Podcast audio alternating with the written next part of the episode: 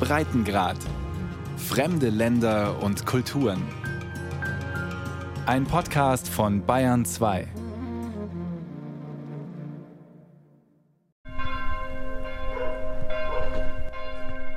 In Hunsbach oder Hunschbach, wie die Einheimischen sagen, läuten die Glocken der protestantischen Kirche irgendwie besonders lange.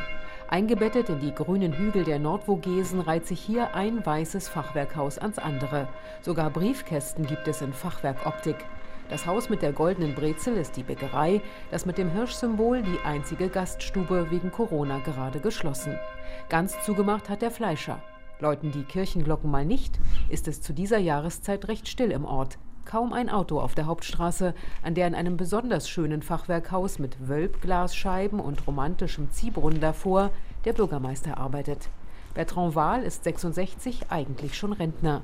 Er empfängt jung geblieben in Jeans und grauer Strickjacke, hinter der Brille verschmitzte Augen. Wie das Dorf es geschafft hat, das beliebteste der Franzosen zu werden. Et donc nous avons tout fait pour que ces images soient les plus belles possibles. Wir haben alles gemacht, damit die Bilder aus unserem Dorf die schönsten waren. Es ist ja eine Fernsehsendung, die diese Wahl organisiert. Wir haben die sozialen Medien genutzt, wurden vom Elsässischen Kulturzentrum in Paris unterstützt. Vielleicht haben wir auch gewonnen, weil wir ein blühendes Erbe haben, aber kein Museumsdorf sind, sondern eins, das lebendig ist. Wir haben eine Folkloregruppe mit Jugendabteilung, die erfinden neue Tänze und zwei Blasmusikorchester.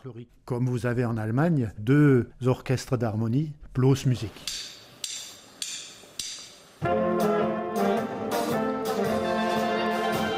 Hunschbach zählt auch einen Fußball- und einen Tennisclub, ein kleines Tourismusbüro, das gleichzeitig Post ist, einen Arzt, eine Kita und zwei Grundschulklassen.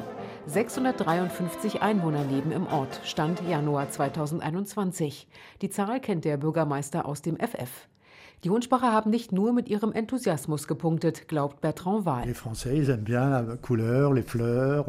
Franzosen lieben Farben, Blumen, Sauberkeit und Ordnung. Das bieten wir. Ja, unsere Häuser sind uniform, schwarz und weiß, aber wir haben eben die bunten Blumen und kaum Bausünden. Der Dorfplatz ist sauber gepflastert, das Fachwerk besonders widerstandsfähig, aus Eiche, nicht aus Tanne, wie oft üblich. Manch Haus in Hunschbach steht seit 300 Jahren, wurde behütet, auch als es noch keinen Denkmalschutz gab. Ein Dorfbewohner bietet Kutschfahrten durch die Idylle an. Und was arbeiten die Hunschbacher sonst? Wir sind ein klassisches Dorf, haben aber nur noch fünf Bauern, zwei davon in Vollzeit. Man geht bei Michelin in Karlsruhe oder bei Mercedes arbeiten und hat dann noch Landwirtschaft. Es gibt Angestellte, Handwerker, Ingenieure, andere fahren nach Straßburg zur Arbeit. Wer Deutsch spricht, findet sofort eine Anstellung. Nach der Wahl zum Lieblingsdorf der Franzosen letzten Sommer spielten die Musiker auf und die Tänzerinnen und Tänzer trugen ihre Trachten mit Hüten, Fellmützen oder schwarzen Schleifen auf dem Kopf. Der Bürgermeister hatte schnell zwei Wiesen für Parkplätze gepachtet und dann war es in Hunschbach vorbei mit der Stille.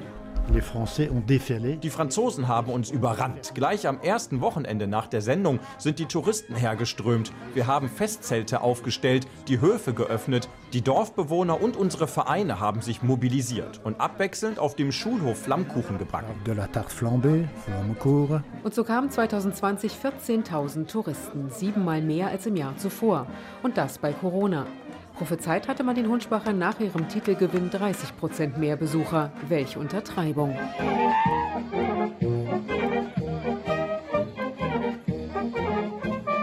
Anne-Marie Blattner hat die Ereignisse noch gut in Erinnerung. Sie tanzt seit Jahrzehnten in der Folkloregruppe von Hunschbach, die bei allen Dorffesten dabei ist und auch für Touristen auftritt.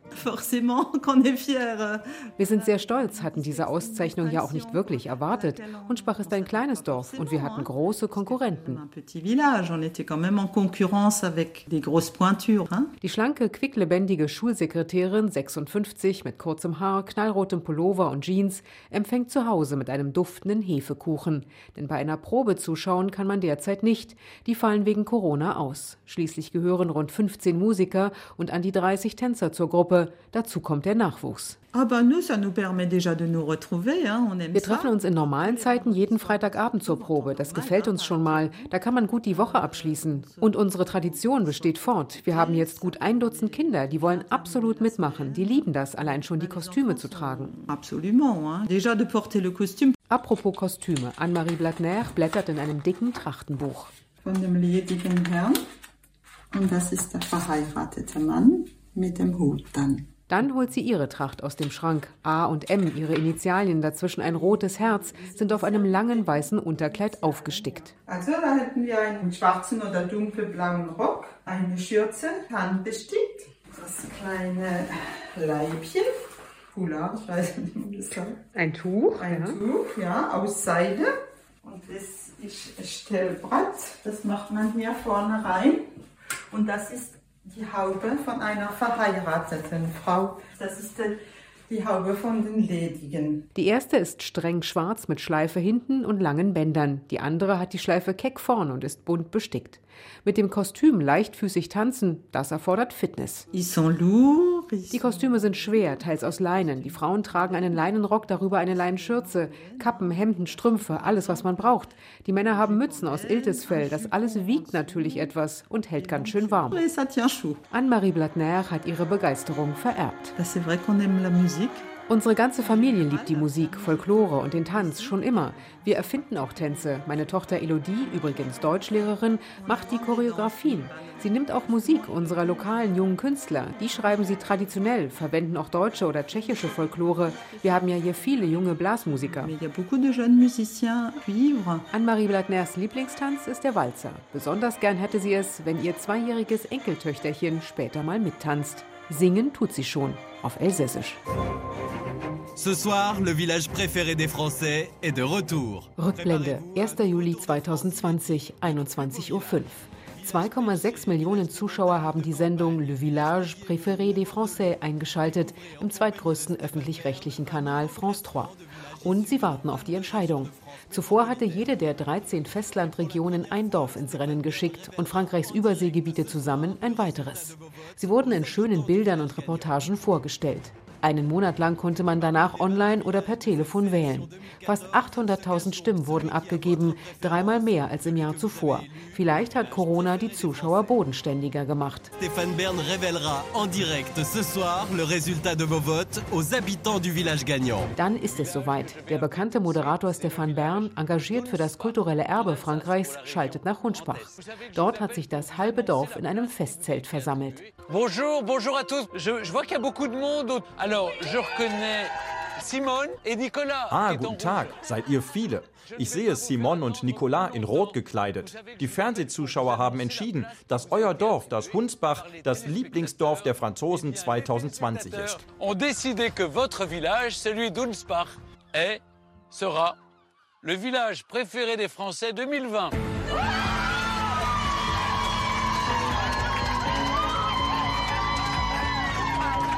L'euphorie à Unspach. Das ist der Wahnsinn in Hunsbach. Sie sehen zufrieden aus. Dieser Moment kommt in einem speziellen Kontext, denn die Region Grand Est, in der Hunsbach liegt, ist besonders betroffen durch den Gesundheitsnotstand. Und jetzt bekommt ihr die Tafel für das Lieblingsdorf der Franzosen 2020. Vous la remettre, alors je vous laisse découvrir la plaque de village préféré des Français 2020. Stefan Bern verspricht 2021 zu kommen, wenn der Titelträger das Fernsehteam für die nächste Dorfwahl empfängt. Wir warten auf dich, rufen die Hunschbacher dem TV-Star zu, Hunspach ist wunderschön, aber wir sind kein touristisches Dorf. sagt eine Frau, die in einer kleinen Heimatstube steht. Wer das ist? Also ich heiße Simon Sommer, ich bin von Hunspach und das Museum habe ich gegründet 2015, weil ich einfach gewählt habe, dass ich einen Ort habe, wo ich den Leuten erzählen kann. Geschichte vom Dorf. Zum Beispiel die vom Wiederaufbau im 18. Jahrhundert nach den Religionskriegen unter protestantischem Herrscher, der Der hat uns Ordnung auferlegt und Schlichtheit. Das heißt, kein Farbe, nur schwarz-weiß und er hat Hochzeiten reduziert auf 20 Leute. Sagt er das selbst? schon 1700, aber ich bin sicher, die haben sich abgewechselt. Der Schorsch und der Charles ist heim und dann ist der Hans und der Sepp kommen, ja, das ist... Die Hauswände im Dorf sind gekalkt und die natürliche Farbe von Kalk ist weiß. Das war also auch billiger. Simon, eine Frohnatur mit feschem kurzem Haar und baumelnden Ohrringen, freut sich, im beliebtesten Dorf der Franzosen zu wohnen. Ah ja, natürlich bin ich stolz. Ah ja. Ich will glauben, dass wir gewählt worden sind, Leute wieder ein Verlangen haben nach Wurzeln, nach Geschichte. Der Mensch sucht wieder nach Identität. Die fünffache Mutter pflegt diese Traditionen in ihrer Heimatstube. Und ich habe viel von der Urgroßel. Der Urgroßmutter. Gestickte Tücher mit deutschen Aufschriften wie Küche immer blank, Backformen, einen Webstuhl. Auf einem Bauernbett liegen Kissenbezüge, eine Seite blau-weiß gemustert, die andere einfarbig. Der blau-weiß gewebte Stoff wird Kelsch genannt, denn die Farbe dafür kam früher aus Köln. Und wir haben ja kommerziert mit einer Stadt. Und auf Deutsch ist das das Kölnisch Blau. Und auf Elsassisch gibt es das Kelschblau. Der typische Stoff wurde aus Leinen und Hanf gewebt. Weil es hat einmal eine gesagt, wenn du schlafen gehst, machst du gleich ein Peeling. Simon spricht Elsässisch. Vor einigen Jahren sollen das noch knapp 50 Prozent der Bewohner im Departement beherrscht haben. Elsässisch kann man auch schreiben, ganz modern. Auf dem Telefon, WhatsApp, Facebook, Handy, morgen mal schreiben mal Elsassisch. Simon liegt der Nachwuchs am Herzen. Ich habe zum Beispiel drei Enkelkinder. Mit den kleinen Kindern muss man von der Geburt an bis zu drei Jahren gerade mit einer Elsassisch reden. Elsassisch ist ein Mutterspruch. Für die Kinder hat sie sogar ein Theaterstück auf Elsässisch geschrieben. In ihrer Jugend in den 1970er Jahren war alles anders. Das Problem ist, wann unsere Generation. Wir haben es verboten gekriegt. Ja, wir sind gestraft worden. Wer in der Schule Dialekt sprach, konnte dafür eine Ohrfeige abbekommen. Doch lange ließen sich die Elsässer das nicht gefallen. Ich finde es nur interessant, dass noch hart Leute aufgestanden sind, die gesagt haben, du, das geht nicht. Wir sind ja eigentlich eine Mischung in der Kultur. Das ist ja gut so. Das ist ja Reichtum. Nicht die einzige Geschichte, die Simon erzählen kann. In ihrem kleinen Museum wurde vor einigen Jahren sogar ein Stück Weltgeschichte verfilmt. Es wurde eine Szene gedreht für den preisgekrönten Film In Memoriam. Er handelt von den Malgré nous, übersetzt wider unseren Willen, jenen im Zweiten Weltkrieg in Wehrmacht oder Waffen-SS zwangseingezogenen rund 100.000 Elsässern. Der Regisseur Simons Sohn, Benjamin Steinmann. Wir sind Franzose geworden, nicht Deutsch, nicht Deutsch, nicht wieder Franzose. Im Film desertieren die jungen Elsässer in deutschen Uniformen von der russischen Front, gespielt von Benjamins Freunden aus der Gegend. Und eigentlich sind alle ihre Feinde gewesen. Und sie sind eh schon tot gewesen. Weil egal wo sie rausgegangen wären aus Istanbul, hätte man sie tot geschossen nicht. Simons Sohn dreht bereits den zweiten Streifen über die elsässischen Frauen im Krieg. Schon mit dem ersten hat er ein Tabuthema angesprochen, es für junge Leute aufgearbeitet, die von den Malgré nous nicht viel gehört hatten. Sein Film soll nach Corona weiter auf beiden Seiten der Grenze gezeigt werden, denn er belegt auch, die Betroffenen wurden einst doppelt bestraft. Sie sind ja heimgekommen, was sie sind beim Verlierer gewesen und, und dann sind sie ja geworden als Verräter und dann sind sie ja auch fast Gericht gekommen in Frankreich, nicht? Es hat vielleicht gern, wo freiwillig sind, man weiß es ja nicht, aber stelle erst doch mal in Situation. 99 habe ich noch Nazi-Heftler gefunden auf der Scheier. Die Leute haben ja nie gewusst, was morgen passieren kann. Der jüngste Bruder von Simons Großmutter stand damals auf der schwarzen Liste. Er kämpfte in der Resistance. Doch viele hatten vorsichtshalber eine Fahne von jeder Seite auf dem Dachboden. Andere verstümmelten sich selbst. Viele Buben haben sich schon die Tonte abgeschnitten mit dem Beil, dass man sie nicht mitnimmt. Versteckle haben sie sich nicht kennen. Das Elsass sei zwischen Deutschland und Frankreich immer wieder rüber und nüber gegangen, weiß Simon. Sie ist froh über das Heute. Und weil dann sind wir da auch so glücklich, dass Friede ist. Weil dann ist bei uns auch so wichtig, dass Grenzen auf sind. Auch jetzt mit Corona betont Simon, die gerne die Pfalz zum Saunieren fährt. Hoppla, das kostet 55. Simon Sommer führt nicht nur die Heimatstube, sondern auch ein kleines Geschäft. Ladel und Magasin steht draußen am Zaun ihres Grundstücks gleich neben dem Rathaus. Ihr Blick geht voraus auf diesen Sommer, wenn wieder Besucher kommen. Ja, ich bin jetzt ganz, ganz fest am Nähen. Ich mache jetzt Tischlafer, ich mache Kiesle, ich mache Harzle, Lavandelsäckle, Brotdosche, ich näge und näge und näge und richte eben vor. Und natürlich unsere ganzen deutschen Freunde sind alle willkommen. Zurück zu den Wurzeln will auch Tommy Gravius. Der 45-jährige Deutsche aus der Nähe von Kaiserslautern hat vor einigen Jahren den Pflughof in Hunschbach gekauft. Die Liebe zur Landwirtschaft hat er von den Großeltern geerbt. Tommy hält 18 Kühe alter Rassen wie das Vogesenrind. Mit der Molke füttert er seine Schweine. Hühner hat er auch. In seinem mit Maiskolben unterhalb der Regenrinne geschmückten Haus hat Tommy 2018 eine Käserei eingerichtet. Seitdem produzieren wir Käseprodukte, Joghurt, Flan. Das ist so ein französischer Pudding mit, mit Ei. Das hat angefangen mit zwei Käsesorten wie Münster und Bergkäse und mittlerweile sind wir bei zehn verschiedenen Sorten. Das ist ein Tom, das ist jetzt einer, der ist cremig würzig, also junger, alter, mit Kräuter, mit Pfeffer. Dürft ihr auch gern probieren. Zünftig in Holzpantinen, die mit Kuhfell überzogen sind, steht Tommy hinter der Ladentheke. Darauf sonnengelbe Käseleiber, Gläser mit Chili-Weingelee und Konfitüren. Im ersten Lockdown erlebte die Käserei mit ihren lokalen Produkten einen Ansturm. Und jetzt? Ist nicht mehr so der Hamsterkauf Also im ersten Lockdown kamen sie und haben 30 Eier aufs Maul geholt. Aber auch die Wahl zum liebsten Dorf der Franzosen sorgte danach für Umsatz. Das war so ein Boom, dass unseren Käsekeller absolut geplündert war. Ja, habe dann ein Zelt gestellt, dass die Leute nicht so in der Sonne standen. Haben wir praktisch einen Käseteller angeboten und das haben die Leute sehr, sehr gut angenommen. Und als Deutscher im Elsass, wie fühlt es sich an? Cool. Also ich bin mal vor 13 Jahren an der Wahl gestanden, gehe ich wieder zurück nach Deutschland. Die Entscheidung, die hat sich eigentlich gar nicht gestellt. Also wir sind auch hier in Hunschbach gut aufgenommen worden schon positiv. Käsebauer Tommy sieht seine Zukunft in Hunschbach und hat auch das Dorf Zukunft? Hunschbach mhm. Auf jeden Fall. Die sind ja händeringend am Suchen gewesen für ein Neubaugebiet, weil äh, Leute eigentlich auf Hunschbach wohnen möchten, aber es gibt seltenst was zu verkaufen. Jetzt haben sie eins ausgewiesen für 13 Bauplätze. Wächst. Aber wächst nicht extrem. Das letzte Neubaugebiet ist in den 70er Jahren entstanden mhm. und ich sage jetzt nach 50 Jahren ist auch mal an der Zeit, wieder ein Neubaugebiet auszuweisen. Bonjour.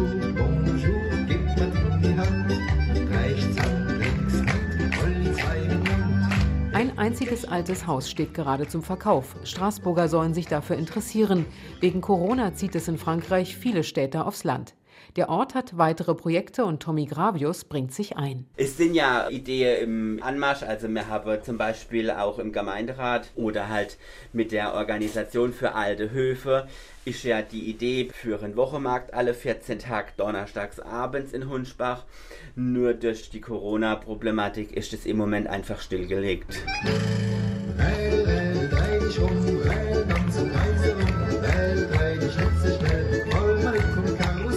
Der Bürgermeister hat ebenfalls keine Angst um das Wohl seines Dorfes.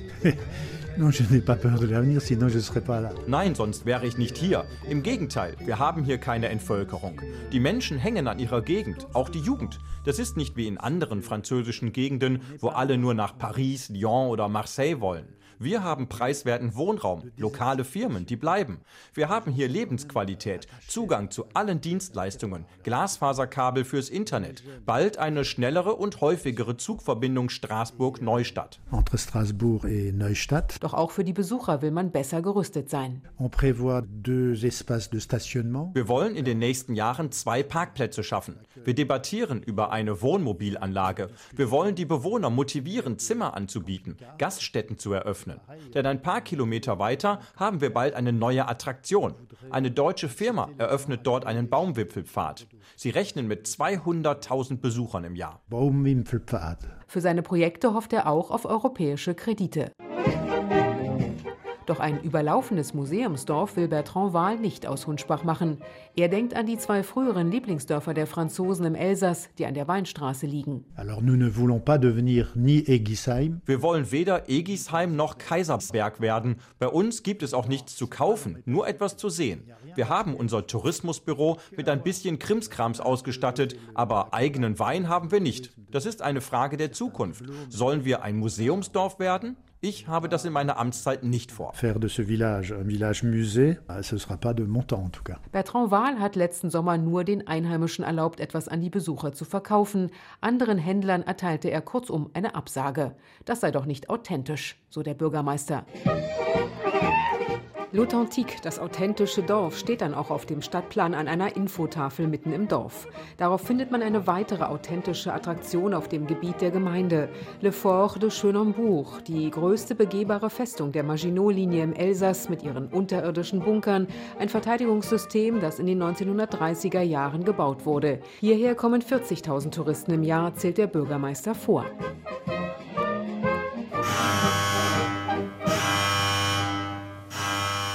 Alarm in der Festung Schönernbuch. MG-Schützen auf die Posten, Ziel in 150 Metern Entfernung, Feuer. Der Besucher wird zurückversetzt. Als Mauer gegen Deutschland gebaut, wird die Maginot-Linie im Westfeldzug einfach umgangen. Ende Juni 1940 der Waffenstillstand. Eine Woche später sind die Deutschen in Schönernbuch, stehen vor dem tarnfarbenen Eisentor. Das ist die Panzertür und die Tür wiegt sieben Tonnen. Vom Eingang, Munitionseingang, das sind 7000 Tonnen Stahlbeton. Das ist der Gewicht vom Eiffelturm in Paris. weiß Marc Alter. Der großgewachsene Rentner leitet den Verein der Freunde der Maginot-Linie. Die 150 Vereinsmitglieder stammen zur Hälfte aus Frankreich, zur anderen Hälfte aus Deutschland. Und sie kümmern sich ehrenamtlich um die Festung, wenn Corona den Besuch vor Ort nicht so erschwert wie gerade jetzt. Ja, im Verein haben wir eine Brücke davon gemacht zwischen Deutschland und Frankreich.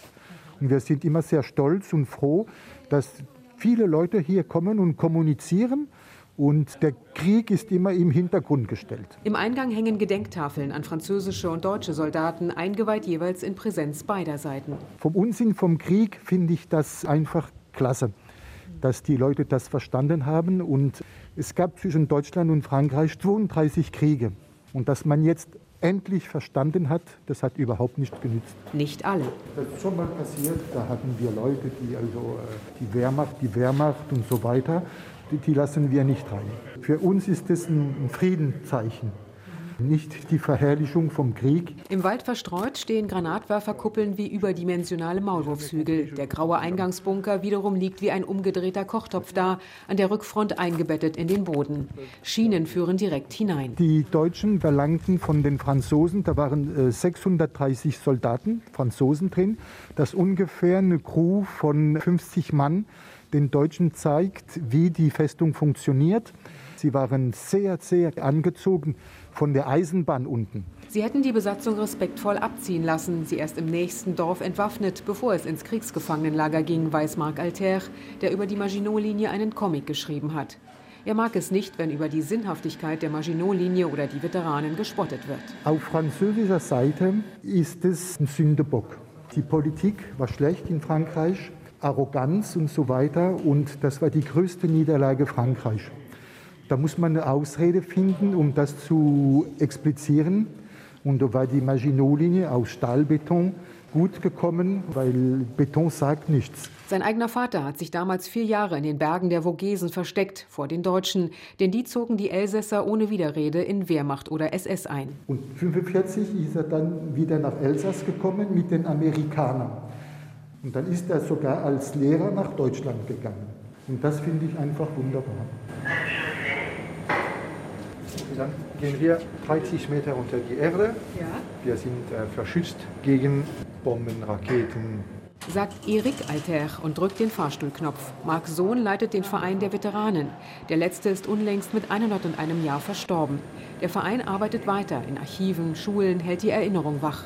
Erik führt durch die drei Kilometer langen Hohlgänge, vorbei an den Pritschen der Soldaten, an der Menütafel in der Küche, Suppe und Sardinen steht drauf. Überall Kabel, Rohre, es riecht nach Schmieröl. Erik ist technikbegeistert. Si il y avait des explosions, bei einer Explosion schlägt die Druckluft die Türen zu. Sie kann sich nicht ausbreiten. Es gibt Filter- und Überdrucktechnik, um die gebrauchte Luft aus der Festung zu bekommen. Aber die Ventilation funktioniert auch ohne Motor und ohne Strom, auf natürlichem Weg. Ça marche tout seul. Normalerweise öffnet die Festung von April bis Oktober. Sie hat auch schon Schutz geboten, als laut Maya-Kalender der Weltuntergang drohte. Corona ist noch kein Weltuntergang, doch es heißt abwarten. Frankreichs Museen sind derzeit geschlossen.